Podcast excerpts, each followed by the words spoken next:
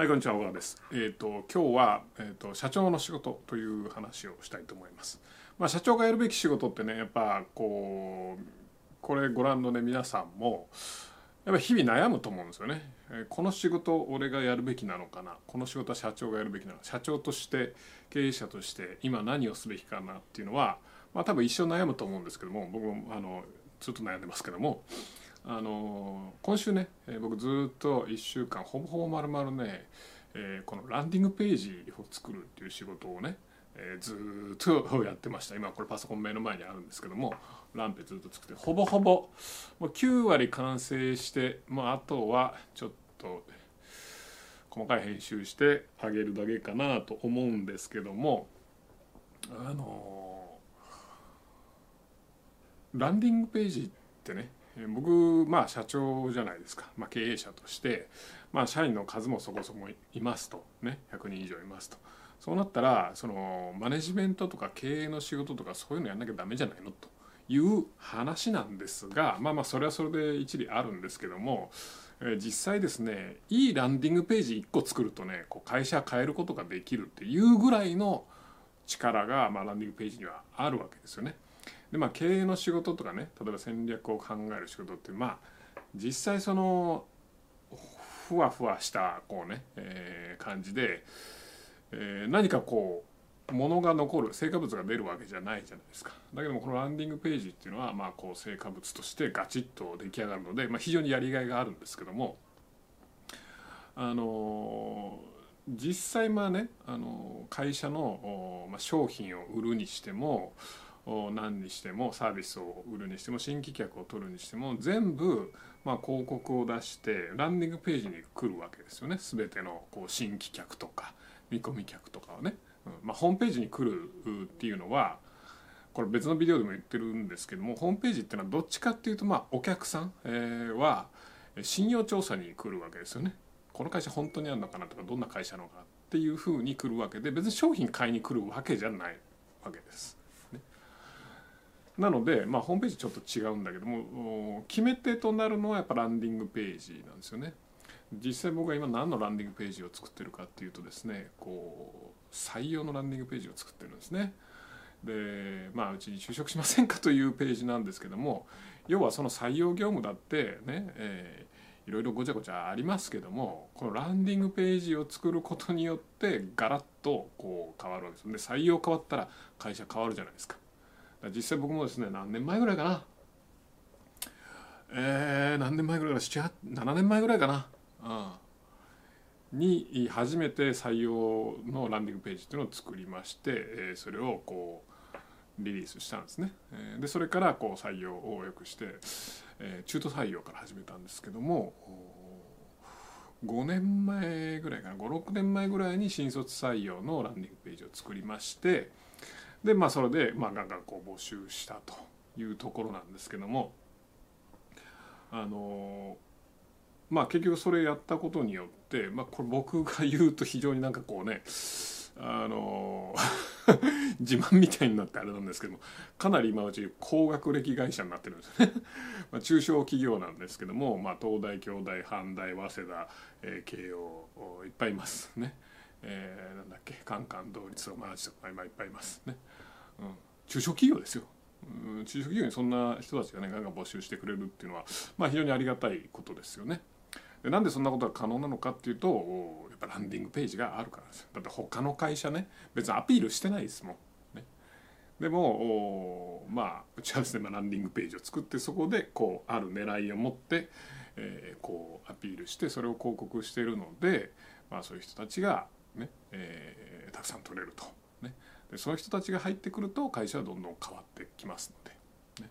まあ、採用っていうと本当に分かりやすいと思うんですけども商品の販売とかでもそうなんですね。あのやっぱりその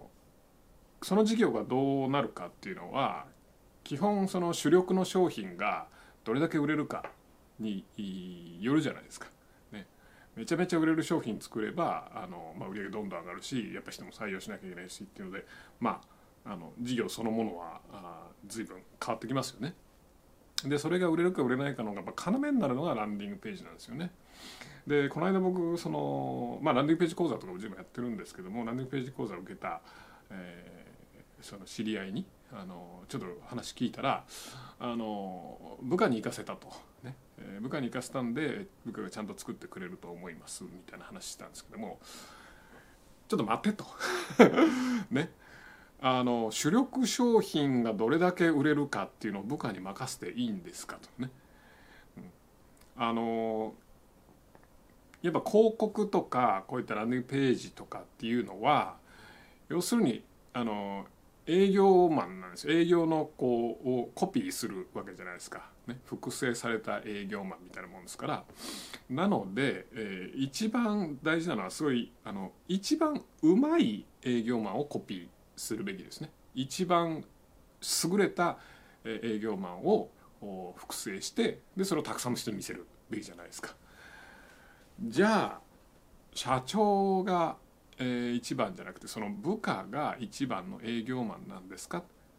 ていう話です。誰がねあなたの会社で一番売るのうまいですか？と大抵の会社では社長が一番うまいんですよ。社長が一番の営業マンこれ大抵の会社でね。だからやっぱランディングページの制作っていうのは、まあ、広告の制作もそうですけども社長がやるべきなんでね。で特にランディングページは社長がやるべき。なんでかっていうとあのランディングページは一回作って、まあ、僕もそうなんですけどもガリッと作ってであとはじゃあこれを改善してくれっていうのでこうメンバーにねやってもらうんですけども広告っていうのは、えまあ、ランディングページずっとそれを使い続けるじゃないですか。でも広告っていうのは広告の寿命はすごい短いのでたくさん作り続けなきゃいけないんですよね。だからその仕事から離れることはできないです。でもランペっていうのは最初作ってその初期の最初の1枚作るのが難しいんですよ。でその1枚を作ったのをあとはメンバーにあとこれ改善すれしていってくれって言えば改善するの簡単なんですよ。どっちかっていうとね、うん、なのでまあ両方できる余裕があるんであればね広告も自分社長がやります。ランペも社長がやります。これまあ最強だと思います。だけど広告例えばそのチームとか社員が増えていくと広告に自分がずっとやっていくっていうのはなかなか難しいのでまあそれでもね朝1時間とかやるっていうのはありかなとは思いますけどもあの広告作成ね。まあ僕はちょっと最初の頃ですね。最初の数ヶ月だけ一緒に広告制作やってじゃああとは頑張れっていう形でやりました。なので、まあ、別に広告制作は、えーとまあ、たくさん手を打たなきゃいけないしやっぱ広告作るのはあの僕はメンバーにその委任してああのメンバーの方がうまいなっていうのもたくさん出てきます。だってたくさん手を打たなきゃいけないので。でもランディングページっていうのはちょっと違うんですよね。もうちょっと仕事のチャンクが大きいというか。なので、えー、やっぱ一番うまいやつがやるべきでで一番うまいのは大体社長なんで社長がやってくださいっていう話ですね。これ社長の仕事ですと。主力商品がどれだけ売れるかあるいは採用に使うんだったらねどれだけいい人が取れるかこれこれね そんな変なわけのわからん経営会議とか重要じゃないですか。ねうん、なので、えー、やりましょうっていうことですね。はい、でいや違うねねあの違うね小川君ね。うちはこの営業のこの子がめちゃくちゃうまいからこの子にやらせるのが大正解やねんっていうんだったらまあそれはそれでいいと思います。ね、その子が、えー、ランドベ作ればいいと思うんですけども、まあ、普通に考えたらそれ怖くないですかっていうふうには思います。ね。まあ、その子にめちゃくちゃね、えー、高い報酬払ってれば別に問題ないでしょうけども普通の扱いしてたら、えー、独立されたらどうしますっていうね。あれ？売れる営業独立しちゃった。自分売れないなどうしようってなるじゃないですか。ねまあ、なのでまあ自分でやった方がいいとは思いますけどね。うん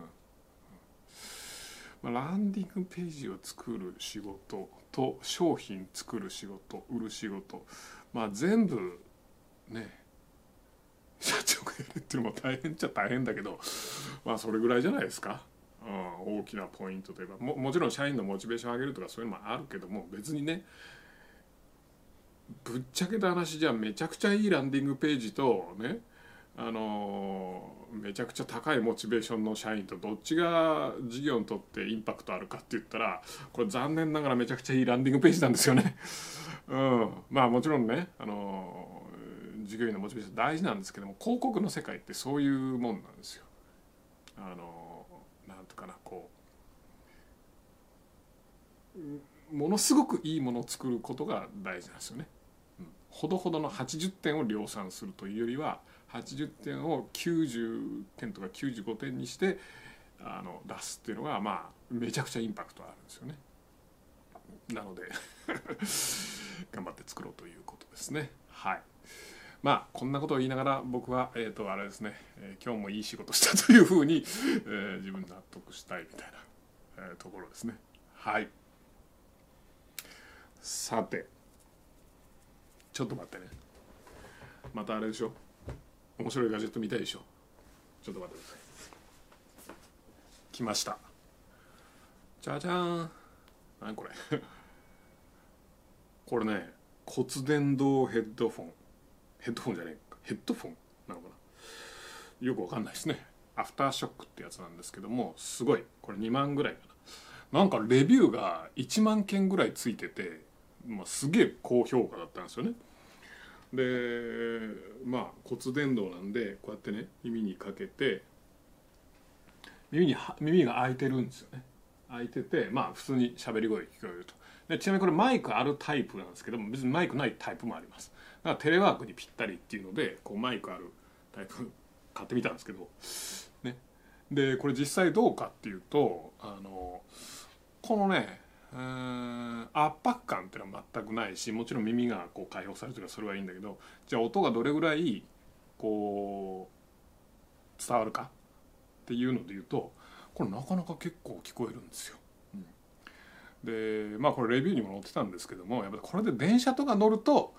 まあまあちょっとあれだけどもこれ隣の人とかいるとなんかね多分シャカシャカシャカシャカしてるようなぐらいの感じだと思います。でこのマイクついてるじゃないですか。でマイクの音声もなかなか拾うんですよね。だから結構まあまあこれ実用に耐えるあのなんつうの？えっ、ー、とクオリティ？ではあります。今もこれ喋ってるんですよ。接続しましたとか今言いましたけどまあ聞こえないですよね。で例えばね、まあ、これ音楽かけてもな。例えばこれポッドキャストかけてみましょうか。これ聞こえ聞こえますかね？全然聞こえないでしょ。めっちゃこれめっちゃ今ちょっとうるせえな。めっちゃ喋ってますよ。これねだからこんな感じなんだよね。マイク今近づく、ね、これがブインブイブインブイン言ってる感じ。こう